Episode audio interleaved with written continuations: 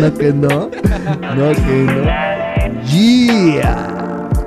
Bienvenidos a usted al noveno episodio de Hijos de Nadie. No, sí, déjame hacerlo a mí, por favor. Está Bienvenidos sean al noveno episodio. Qué aburrido. Eh, el día de hoy soy yo, Osvaldo Flores, aquí con ustedes. Claro que sí, como cada semana.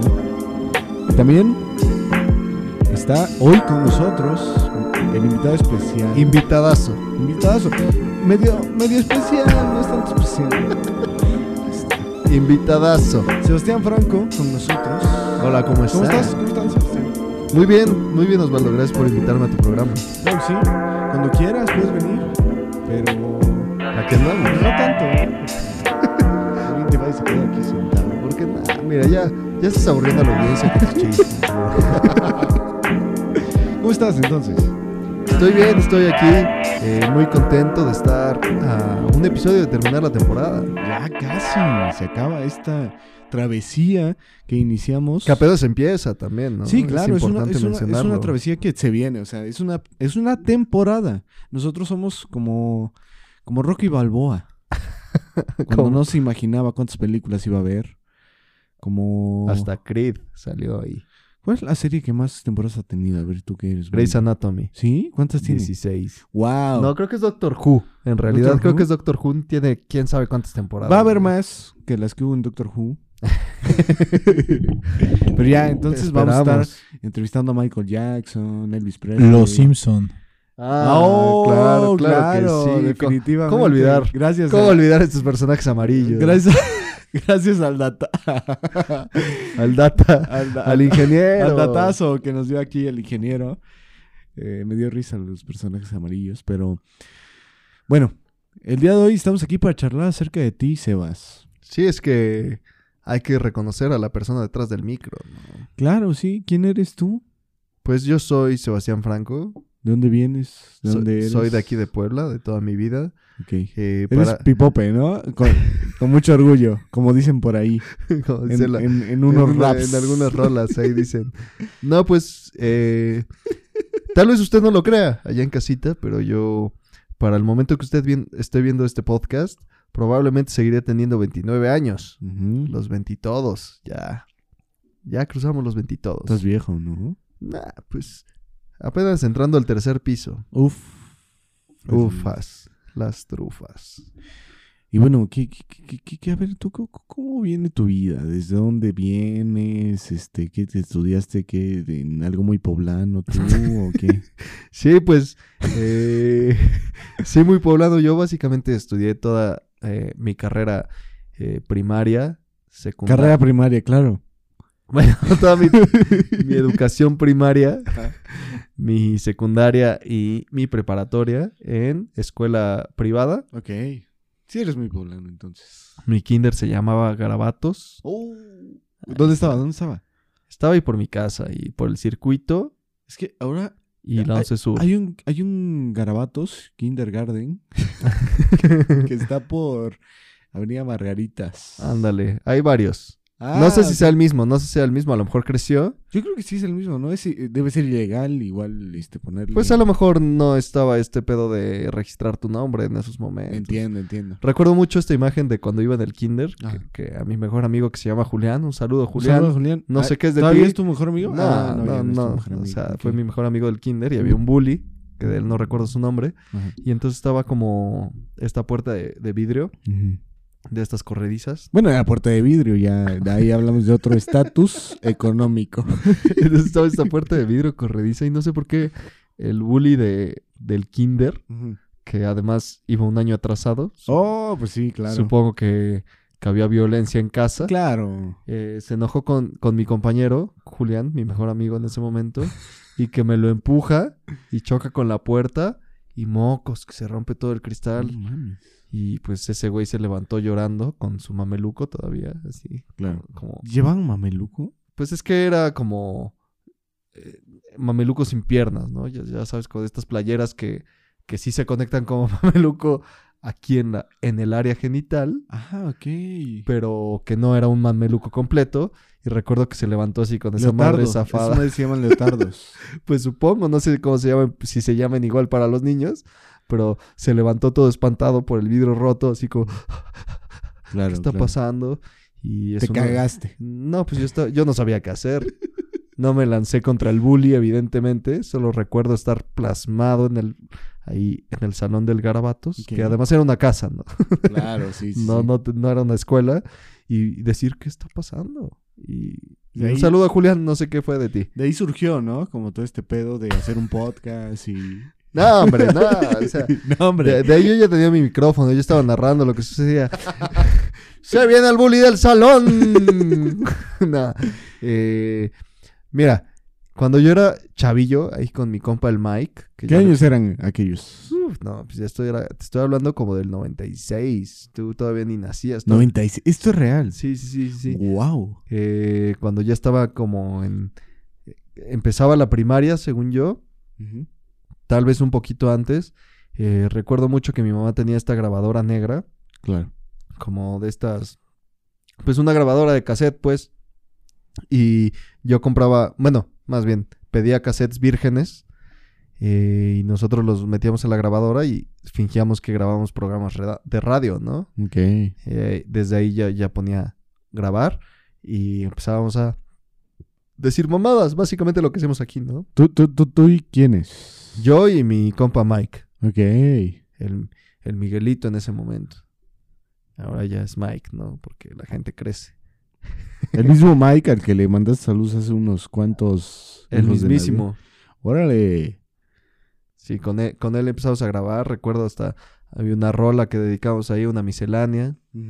Eh, narrábamos cosas, contábamos historias, pero desde ahí ya surgía como... ¿Esas madres todavía- existen? o pues ya? se- seguramente el cassette debe andar por ahí, no sé dónde esté, Claro. pero estaría cagado recuperarlo en algún momento, ¿no? Sí, sí.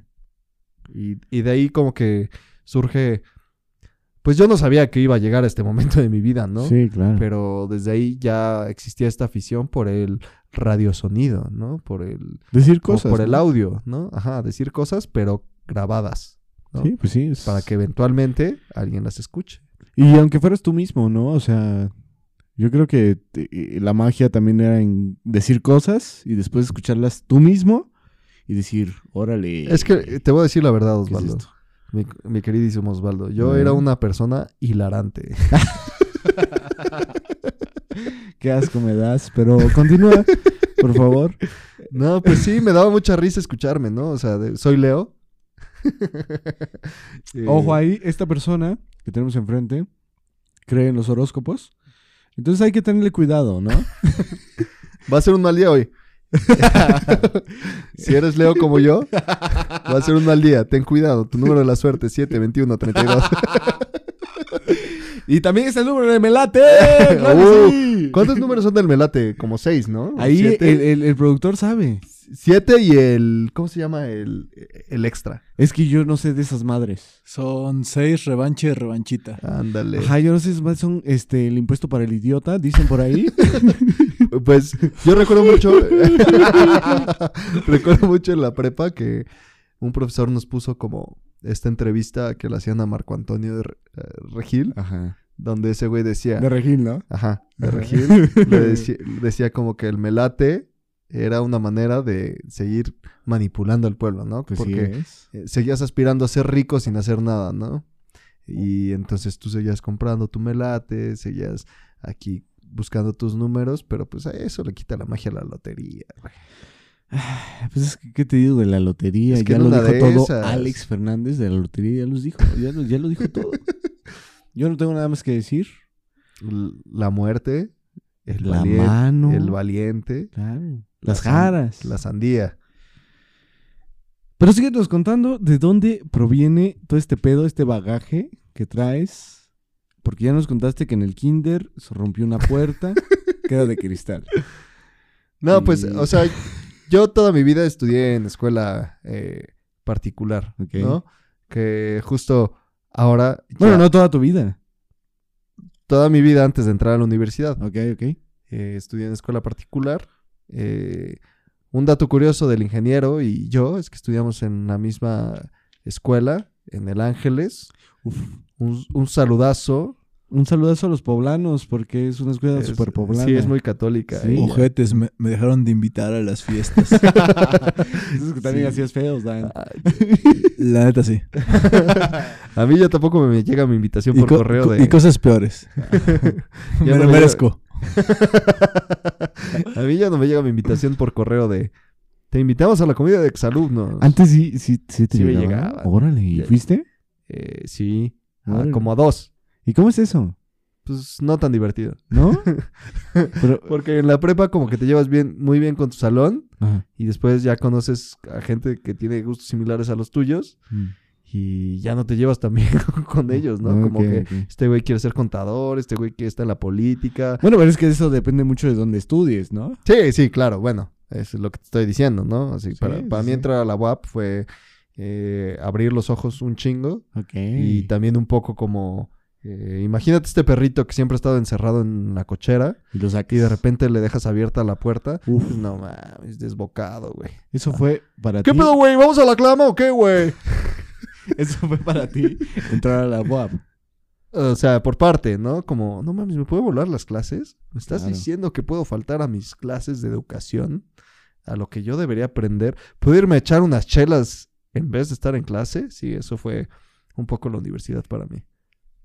Pero ya estamos en la universidad. ¿Tienes algo más que decirnos acerca de tu educación antes de eso? Pues, ¿qué te digo? Eh, misa los viernes primero, honores a la bandera. Te dan misa en la escuela. Claro que sí, pues era una escuela católica. Qué asco. Pues sí, pues yo no criticaba esas cosas, creía que era, que era la norma, ¿no? Creía que todos eh, pasaban por la misma circunstancia que yo. Y Pues, rezabas bien chido. nah, pues yo sí me quedaba callado porque decía, ahora, ¿cómo voy a rezar si yo no creo en esto?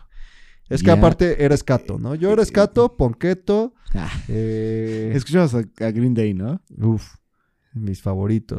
Green Day, eh, Blink 182, Son 41. Blancón, blancón. Ajá, pues estas bandas que además a mí me presentó MTV, ¿no? Porque tú, Sí, Tú sí, ya sí, tuviste la facilidad de poder ingresar a tu motor de búsqueda de YouTube y buscar la banda que querías. ¿no?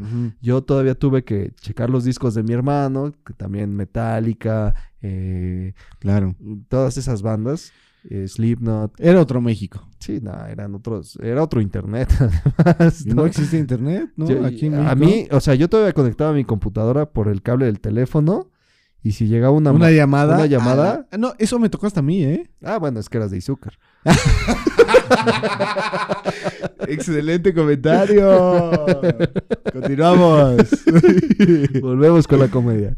Y pues eh, yo ahí en, en la prepa, como que me fui dando color que como que todos mis compañeros ya tenían, la mayoría de mis compañeros ya tenían como su vida prevista para unos 10 años en adelante. Y yo decía, ¿qué, qué, qué voy a hacer? Así que eh, me gustaba, también tuve una banda, me gustaba el punk, tenía mi guitarra, era guitarrista. Según, ¿no? Así, porque tampoco fui tan dotado, tampoco le metí tanto tiempo, porque ¿Tú qué querías ser? Pues en ese momento pensaba como en, ah, pues a lo mejor quiero ser escritor, a lo mejor quiero ser músico.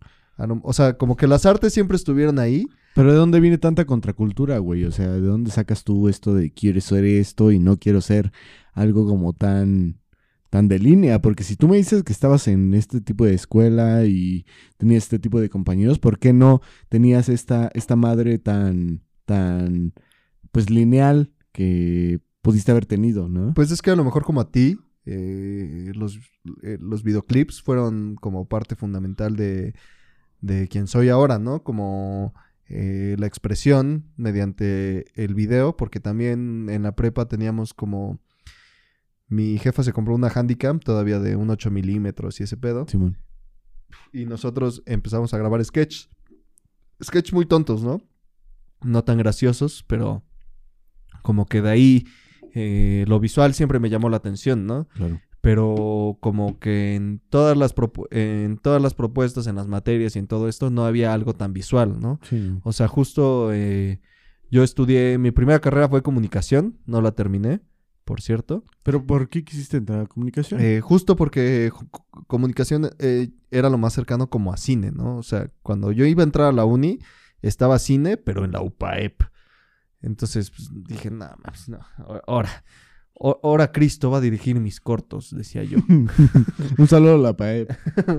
Un saludo a Cristo también allá. Ay, pero, pero creo que lo tiene más merecido Cristo la UPAEP.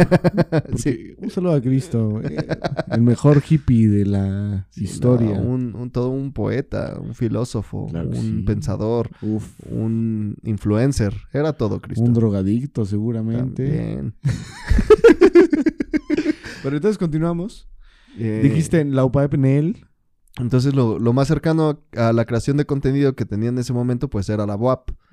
Eh, y también a mi alcance económico, ¿no? Porque eh, definitivamente el pagar una escuela privada en prepa y en secundaria no es tan caro como pagar una universidad privada, ¿no? Claro. eh, como la UPAEP en ese momento, como eh, creo que también existía algo como de cine en la Ibero, pero era como un derivado de comunicación. Aparte se encarece más, ¿no? La Ibero es más cara que la Sí, UPAEP. sí, claro. Eh, entonces, pues yo dije, pues, yo no tenía pedos en la UAP, ¿no? Así como, pues, ¿Te gustaba? hay, es pues es que tampoco entendía como muchas cosas que ahora entiendo, ¿no? Como eh, lo que, de qué se trata una escuela eh, de- Pública. Pública, exactamente, ¿no? Y justo como eh, entrar a la UAP me ayudó a reconocer, eh, como a explotar un poco la burbuja que tenía yo, ¿no? Así como de mi, mi burbuja de privilegios, de, de tomar misa los viernes primero. Del patriarcado. Sí, sí, sí, sí, sí, sí. Eh, Exacto. Se, se tumba y entonces eh, eh, entro con ideas muy distintas a las que yo estaba acostumbrado, ¿no? Y muchas visiones del mundo muy distintas que me hacen reflexionar sobre eh, mi posición socioeconómica y sobre quién es Sebas, ¿no? O sea que, pues, justo en El Ángeles, yo no, era- yo no era el más privilegiado tampoco, ¿no?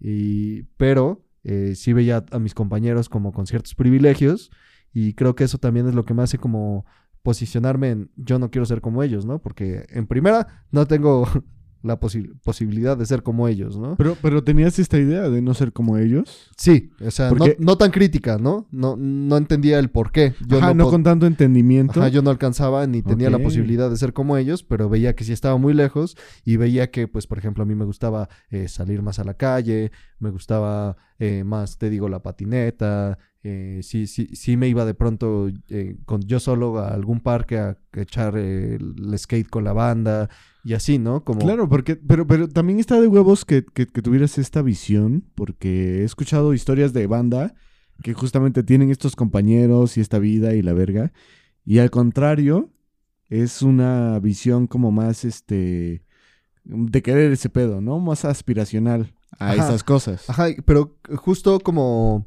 por ejemplo, eh, desde segundo o tercero de prepa, entre los 16, 17 y 18 años, nosotros ya, ya íbamos de antro, ya sabes, como morros mecos, que nos, que, que, pues eso es lo que está chido. Sí, sí, Y entonces, ir a Cholula era todo un trip, ¿no? claro. porque eh, yo salía con mis 50, 100 varos y mis compañeros traían un chingo de varo más y era muy raro, ¿no? O sea, como que no, no entendía el porqué de, de esas circunstancias, ¿no? Más bien ahí, y ahí pensaba como, ay, ¿por qué mi jefa no me daba más varo, no? Porque también Sí, debo sí. aceptar que era un chamaco meco, güey, que no era Claro. tan crítico. Entendías más el hecho del por qué estos pendejos tienen más varo para gastar. Ajá, que tampoco pensaba que eran pendejos, ¿no? O sea, eh. So- solo eran mis compas, pero pues sí, sí sentía como esa diferencia, ¿no? Que pues en ese momento no le, no le podía poner como nombre de diferencia de clase o diferencia de estatus social o de diferencia de estatus socioeconómico, pero que sí, sí ya notaba la diferencia, ¿no? claro. Y, y que siempre me gustó este lado creativo, ¿no? Yo también, eh, como en el podcast del Dan nos contó que él dibujaba sus cocoons. Yo también en algún momento entré a dibujar anime, entré a dibujar como... Pues justo ahora ver anime no es tan raro, ¿no? Como... Oye, pero ¿crees, crees, crees tú que aparte del- de, las diferencias socioeconómicas que tenías como con tus compas, era también una idea de tus jefes de darte como cierto tipo de educación? Claro, no, Como- pues sí. Como que no te daban tanto varo, pero no porque no lo tuvieran para dártelo, sino más bien porque querían decirte, pues no te vamos a dar tanto varo porque no queremos que seas pendejo, ¿no? O- Pues podría ser, es algo que no me he puesto a reflexionar realmente, pero tampoco es algo que me haya afectado realmente, ¿no? Claro, claro. Entonces, eh, pues, vamos a hacer un pequeño corte. Vamos a un corte, gente, mi gente, y venimos a escuchar al Sebas hablar de su vida y de las cosas que lo marcaron para llegar hasta donde está. Y no solo de que de lo marcaron, sino de cosas que les fue bien chido. Y bueno, ahorita regresamos. Ahorita van a ver qué pedo. Ahorita vemos qué pedo. Bye. Bye. Oh, disculpen, no los vi ahí. Hola, soy Javier. ¿Estás harto de ver ese contenido basura en la televisión? Pues hoy te traigo la respuesta. El contenido favorito de adultos y grandes. ¿Ya sabes de qué hablo? Hijos de nadie.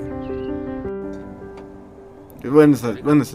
Es, es- sí, está bueno, eh, nos gustó, nosotros nos gustó. Este, véanlo, este, ve, ve- ¿Aún no lo tienes claro? ¡Mira este güey!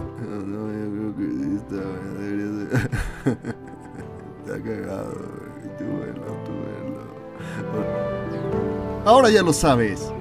Hijos de nadie. Todos los lunes. Míranos. Sí.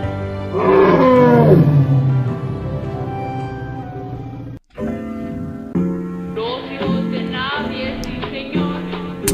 Sí, señor. Estamos de vuelta. Así como quiera que la arriba yo la vengo. Estamos de vuelta en esta que es. El noveno episodio. El Sebas. El Semas. El C más. Sebas más. Ajos. Uf, no, sueño. es de eso ya, ya pasó mucho tiempo. Bueno, pues este, continuamos, ¿no? Con esta entrevista al Sebas, el hombre que pues está haciendo las preguntas regularmente y que ahora pues las preguntas van a él. Y pues nos quedamos justo en esto, ¿no? El- que estamos hablando. Pues sí, eh, entré a la universidad por allá del 2010, mi primera carrera trunca. Eh, Solo tienes una carrera trunca, ¿no? Sí, por ahora. ¿Y qué pasó por ahí? Pues entré a comunicación y los primeros semestres para alguien... a la UAP. A la UAP. Ajá, entré a comunicación a la UAP y los primeros semestres de comunicación para alguien que busca hacer contenido audiovisual son maravillosos. Porque te dan todo el contenido. Para aquellos, para aquellos que no sean de, de, de Puebla y que no sepan qué es la UAP y para aquellos que no sean de México, ¡ay! ¡Qué mamado! Es que sí nos escuchan allá en Colombia, en Venezuela. En Irak. que Uno. sí. Uno en Irak allá. Allá llega, pero allá llega. Seguro es un repetidor nomás, pero bueno. Danos este, views. Este, Danos plays. la UAP es, pues, es la Benemérita Universidad Autónoma de Puebla, una universidad pública. Y pues el Sebas nos venía diciendo que venía de escuelas privadas. Y entro, entro en una escuela pública Ah, donde decido estudiar comunicación e insisto y repito, eh, me explayo, regreso a decir que la UAP, los primeros semestres en comunicación, eh, pues tú dices, sí, a huevo, vamos a hacer contenido, ¿no? Vamos a crear contenido audiovisual. Que eso es lo que me llamaba mucho la atención antes de entrar al cine. Te digo, ya estaba grabando con la cámara, eh, la Handycam, eh, contenido audiovisual, sketches.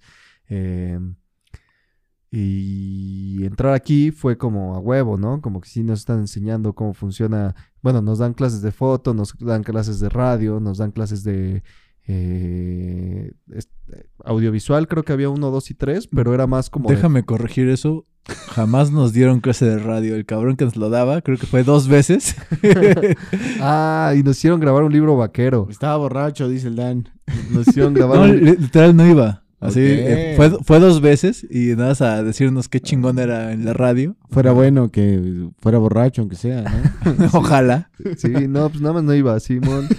Pero eh, me gustó. eh, no iba, pero lo que me- a mí me llamó la atención, como este morro nuevo que dice: Sí, profesores de aquí.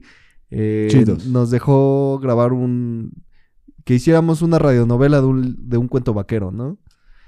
Y a pesar de que nosotros solo hicimos como un cuarto de, de toda la historia del libro vaquero, y todos hicieron los 20 minutos. Creo que fue el mejor producido. Ah, muy irresponsable de tu parte, ¿eh? Nah, pues es que todos bien aburridos. Ahí me- 40 minutos y como formato de novela de Televisa, así de... ¿Y qué tal estaba el tuyo, eh? buenísimo. Sí, había una parte... ¡Cuidado con la dinamita! ¡Volaremos todos! había una parte donde se metían unos criminales a un tren. Y Sí le metían- hicieron verga. Y tenían dinamita. O sea, tú lo hiciste con el Dan. Simón. Y como el Dan Órale. había estudiado en la VM, Ajá. nos prestaron la, la, la- el estudio de radio o el foro de radio de, de ahí del sí, VM. nos prestaron.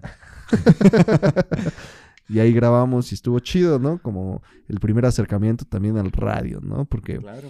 eh, si, si algo he escuchado repetidas, me- repetidas veces en mi vida de varios compañeros o de varios amigos eh, o de varios conocidos que me dicen, es que tu voz como que me gustaría escucharla en algún lado, ¿no? Te engañaron. A lo mejor querían que les susurrara, ¿no? Así Sí, al sí. oído. ¿Qué pedo? Serían un Saca. ASMR tuyo. Sa- Saca las chelas. Pero aquí la, la, la, la voz chida de hijos de nadie. ¿eh? Es que no hay, está difícil. Tenemos el mismo tono. to- bro. to- todos sabemos quién la tiene. Sí, a ver. Ahí en los comentarios vaya usted a la caja de comentarios y díganos quién es la voz chida de Hijos de Nadie.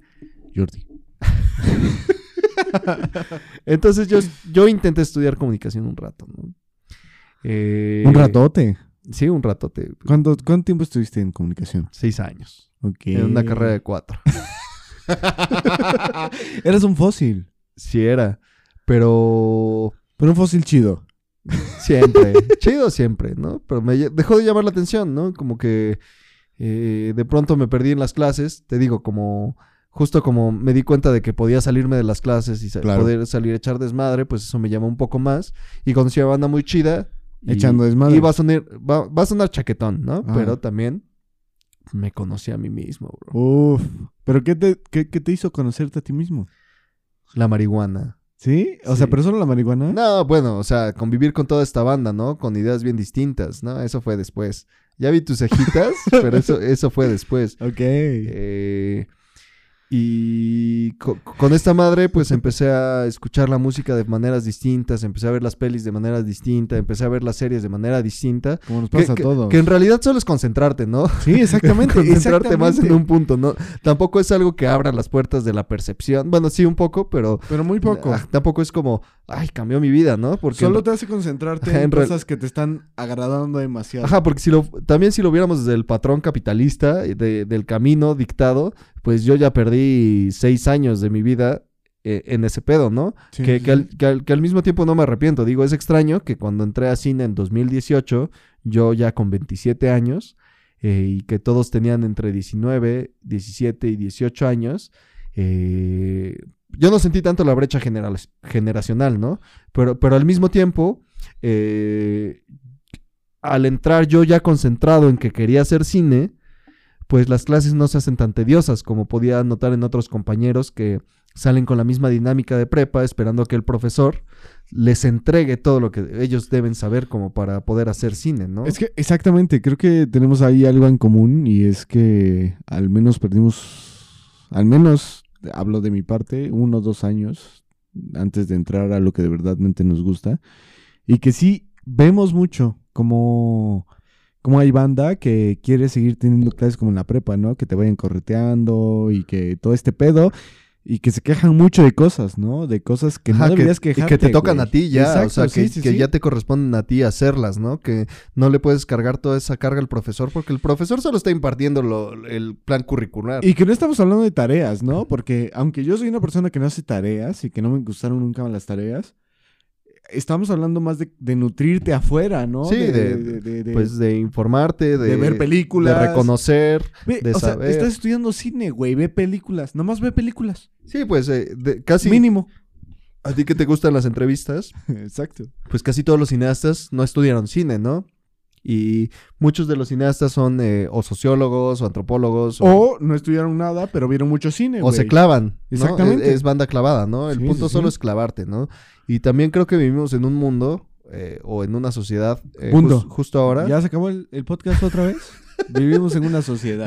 ¿Qué? O sea, vivimos en una sociedad que, eh, como si fuera, como si eh, las materias fueron fútbol, ¿no? Que, por ejemplo, los futbolistas, Uf. si no debutaste a los 19 años, Claro. ya vas lejos, ya la vas perdiendo y que si de pronto a los 25 apenas estás empezando, es no mames, güey. Así, tenemos un chingo de vida, güey, así como Sí, porque esto no es fútbol, esto no es físico, esto es más... ajá, De acá, intelectual ¿no? y de, experiencias y que a veces no puedes contar las cosas si, si no entiendes cómo funciona El mundo. un sentimiento, el mundo. Y- eh, ajá. Exactamente, y que la mayoría de los, de los cineastas eh, hace como sus primeras películas, o si no sus grandes películas, a, a los 30 años, güey. Y- Ajá, o sea, ahí ya, ya voy tarde, ¿no? No, bueno, pero... Pero- ay, o sea, eh, estoy diciendo la mayoría. Ah, pero hay Porque muchos llegan más, ¿no? después, güey, Así, también sea- muchos, eh, por ejemplo, novelistas Muy o pocos eso. llegan antes. Ajá, hay muchos novelistas. eh, también empiezan como a escribir a- o su primera obra chida es hasta los 45. Sí, exactamente. O sea, ya, ya que entiendes y ya tienes eh, primero una visión de la vida ya concreta, ¿no? Porque cuando eres morro todavía sigues como absorbiendo de todos lados y agarrando de todos lados y no entiendes de, de- de como totalmente qué es lo que quieres decir, ¿no? Exactamente, O sea, a lo mejor eh, sabes qué quieres decir, pero no tienes un discurso propio. Y, y eso es bien peligroso porque también eh, cuando llenas tu obra de discursos de otras personas, pues en realidad no Tú estás diciendo claro. lo tuyo, ¿no? Estás diciendo lo que... eh, El mundo te, te está diciendo empuja a ti. Ajá, que lo que el mundo te empuja a decir, ¿no? O sea, que definitivamente hay frustración, que definitivamente hay ansiedad, que definitivamente hay depresión, eh, pero pues también es por eso, ¿no? Porque también eh, vivimos en un mundo donde las redes, eh, vemos a tanta gente exitosa, tan joven, y que nos hace pensar, no, es que yo ya voy tarde, ¿no? Pero pues, tarde para qué, güey, para empezar, ¿no? Pero, y es que justamente hay una, hay una frase, güey, de una película que vi que no es tan buena, güey. Ni es, ni es tan buena. Pero estaba la ¿Qué? frase, Se, se llama Música, Fiesta y Amigos en español. la de Zac Efron. Zac Efron, donde te enseña Los beats. a ser DJ. Y el, el DJ viejo, que le está enseñando a este güey qué pedo, le dice algo así como que en realidad no eres un, un ser humano hasta que... Le dice, no eres una persona hasta que, tiene 27, hasta que tienes 27 años. Porque hasta entonces te empiezan a pasar cosas trascendentes, ¿no? Como que se muere tu jefa, se muere un familiar tuyo, tu amigo o la verga, y empiezas a agarrar la vida desde otra perspectiva, ¿no? Y de un modo culero empiezas a, Pues... a madurar de otra forma. Que en ¿no? realidad no es un modo culero, es un modo natural, ¿no? Ajá, Pero exactamente. que tampoco te enseña a lidiar con la muerte, tampoco te enseña Por a eso se lidiar vuelve con tus culero. sentimientos. Y justo en este sistema patriarcal, como decía el Dan, de, de, de Muy sabio el Dan. eh, como vato, no te enseñan a lidiar contigo mismo, ¿no? Te, te enseñan que la respuesta primaria a tus emociones Es son Dios. violentas, son violentas, ¿no? Y que si eres violento, eh, es, eh, es tu culpa, ¿no? Es Y luego como- me piden que... ca- y luego me piden que cambie, dice el Z Tangana, ¿no? Así, Uf. ¿cómo, cómo me enseñas a ser violento y luego me dices, cambia, ¿no? O sea, tenemos muchas cargas eh, sociales, tenemos muchas cargas y muchas presiones que no nos corresponden, por, pero que vienen de generaciones y siglos y décadas de, de muchas cosas, ¿no? De muchas cosas y que nos cuesta mucho entender. Y cómo a tus 17 años, cuando tu mayor impulso o 18 años que apenas estás aprendiendo a controlar esa ira de cuando eres morro, de cuando apenas estás en eh, aprendiendo a controlar tus emociones, te piden que ya estés narrando cosas, ¿no? Sí, ¿no, O sea, güey? Tú vienes con lo rebelde, güey. Ajá. Del mundo. O sea, definitivamente hay cosas que decir, ¿no? Pero qué tan profundas pueden ser, ¿no? Y tampoco es que esté criticando a quienes lo han hecho, ¿no? Porque hay gente que se sensibiliza desde Muy antes. talentosa. Ajá, y pero también tiene que ver con un manejo de emociones de- Muy por, cabrón. por muchas cosas y por muchas razones, ¿no? Y, y justo eh, creo que eh, lo que quiero decir con todo esto es que no importa el momento que quieras estudiar o lo que quieras estudiar o lo que quieras hacer, como que siempre es el momento adecuado, ¿no? Eh, Simplemente es enfocarte y hacerlo, ¿no? Claro. Y que a veces es pesado, ¿no? Para personas, por ejemplo, yo que ya voy a cumplir los 30, de pronto sientes el peso de estos morros que se están correteando, pero después como que, a ver, calma, ¿no? Como que pues, ellos están en su camino y tú estás en tu camino, ¿no? Eh, no hay pedo, güey. Eventualmente lo vas a hacer si es lo que realmente quieres hacer, ¿no? Y que la búsqueda no se detiene, ¿no? No es como que de pronto tengas 40 años y ya. Y ya, es ya soy quien soy, porque se- seguimos en constante evolución y en transformación, ¿no? Y es que creo que se viene dando, güey. O sea, tanto. eh, creo que. O sea, tú nos. al menos hablamos de que, de, hab- hablemos de, de, de, de esta cosa, ¿no? Donde entramos a cine, esta generación en donde compartimos la generación y tú nos enseñaste cosas, ¿no? Porque ya tenías un chorro de cosas que enseñarnos y nos hiciste saber cosas que está de huevos, güey. O sea, tú nos diste un putero de conocimiento porque pues tú ya tenías todo este bagaje, ¿no? Mis niños.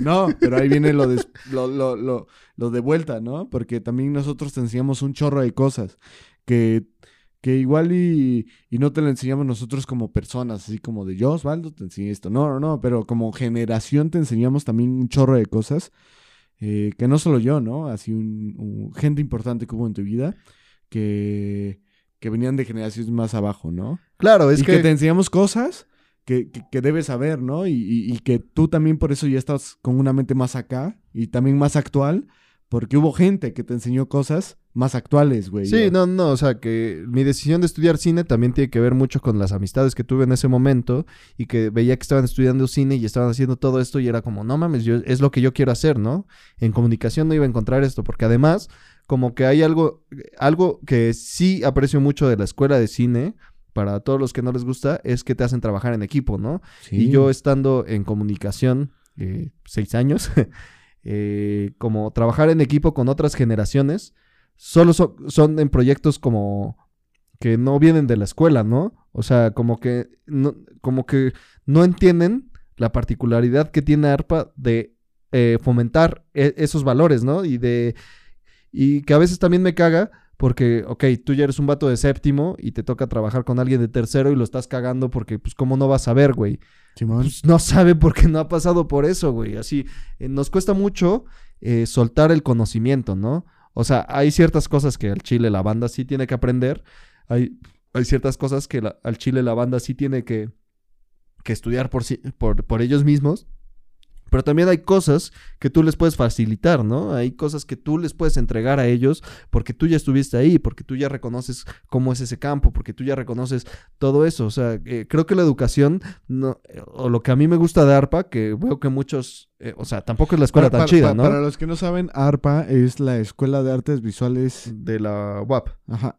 Y. Artes visuales, no, artes Ah, plásticas y, au- y y audiovisuales. audiovisuales de la UAP, Ajá, que es la escuela de cine en la que estudiamos. exactamente. que todavía no es facultad, sigue siendo escuela, pero que justo como escuela y como universidad tenemos que entender que toda la carga no va a los profesores, ¿no? Que parte Claro. el alumnado también enseña, ¿no?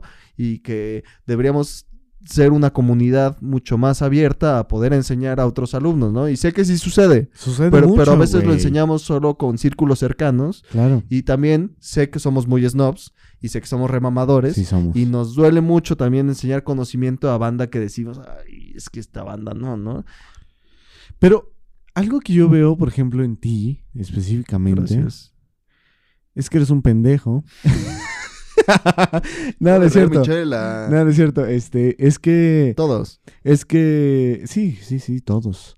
Pero. No, no, no. A lo que iba es que veo mucho en ti que, aparte de enseñar mucho, tienes mucho que recibir y lo recibes sin un pedo.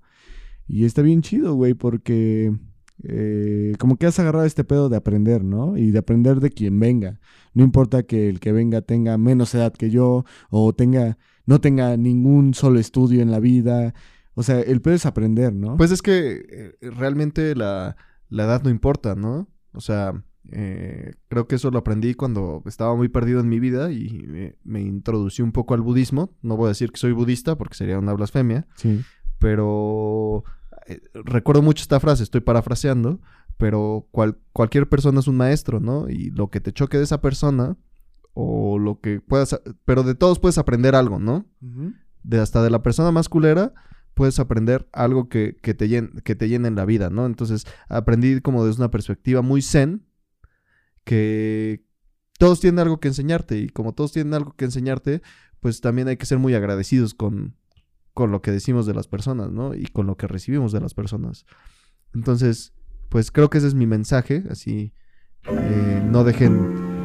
to- todo es conocimiento, ¿no? Y todo es experiencia. Y nosotros, al menos como cineastas y como actores sociales que queremos contar, pues todas las historias son válidas. Pues, mi gente, se nos ha acabado el tiempo. Evidentemente nosotros aquí vamos a estar, como ya escucharon en el anterior capítulo, vamos a estar pues trayendo más cosas acerca de nosotros Sí. mismos, porque tenemos cosas que decir, ¿no? Eh, y además esta es la primera temporada también. Exactamente. Ustedes tranquilos, Se vienen cosas bien chidas. diría el chicharito. Claro que sí. Piensen en cosas grandes. En cosas chingonas, carnal. Este, Síganos en las redes sociales. Podcast HDN, el Sebas Franco, Osvaldo.gflores. Ahí síganos. Y aquí estamos. También vamos a empezar a subir ya también. Es un, con- es un acuerdo entre nosotros. Vamos a empezar a generar cosas más chidas en nuestras redes sociales, en el podcast y personales. Vamos a empezar a subir cosas más seguido. Así es. Estén al pendiente de todos y nos vemos en el próximo episodio.